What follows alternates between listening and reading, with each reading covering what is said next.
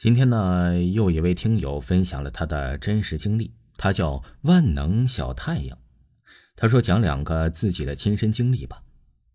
他说他的父亲去世的早，在他父亲去世的头七那天呢，家里的黄纸没有了，因为家里是农村，而且住在半山腰上，所以需要下山去买。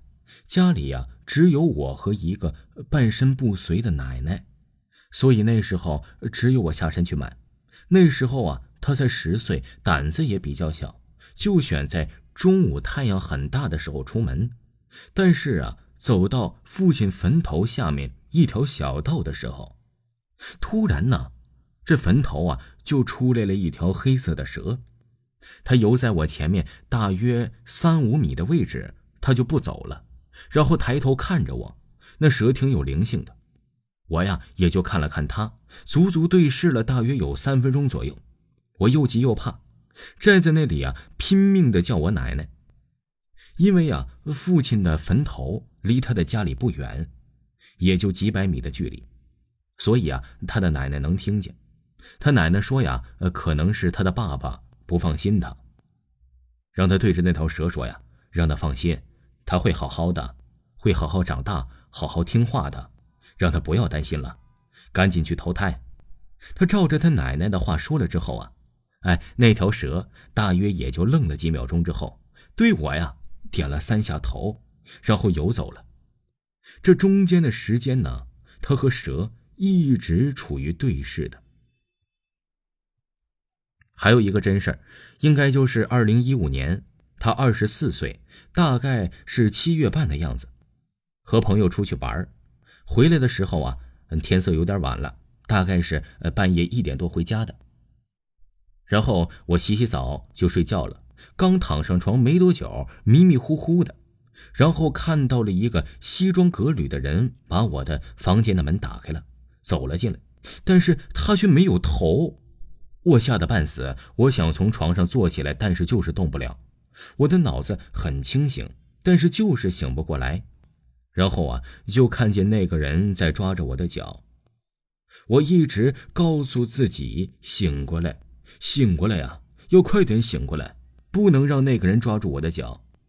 可是无论怎么样，我都醒不过来了。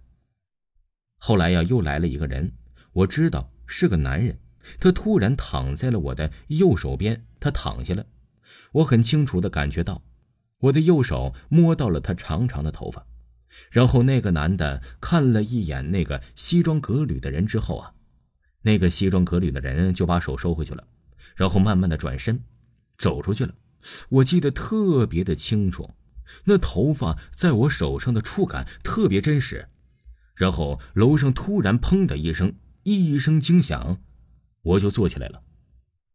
我呀，浑身都湿透了。然后啊，我就看向了我的房间门。本来我睡觉的时候啊，我自己肯定知道，我肯定会关门的。居然呢，现在开了一条缝。我睡觉，我觉得很恐怖啊。然后我回家就找我的妈妈了。我妈带我去找了一位神婆，听别人说呀，她挺灵的。然后我们过去都没说什么事儿，他就说是他的父亲在保护着他，不然的话，他当天呢都有可能活不过去。然后啊，他就给他的爸爸烧了很多很多的纸钱。说实话，他父亲到现在啊已经去世在十九年了，他从来没有梦到过他，只有那次是真真实实的感受到有人在默默的保护着他，哪怕他已经不在尘世。而且那位神婆也说了，他父亲头发那么长的话，他一般不会出现，除非呀是真的会危及到我的性命才会出现。不然他是不能显灵的。哎，那个神婆好像说他的父亲呢，在下面还是个小领导呢。听众朋友，嗯，听友分享的故事就给您讲完了，请您继续收听。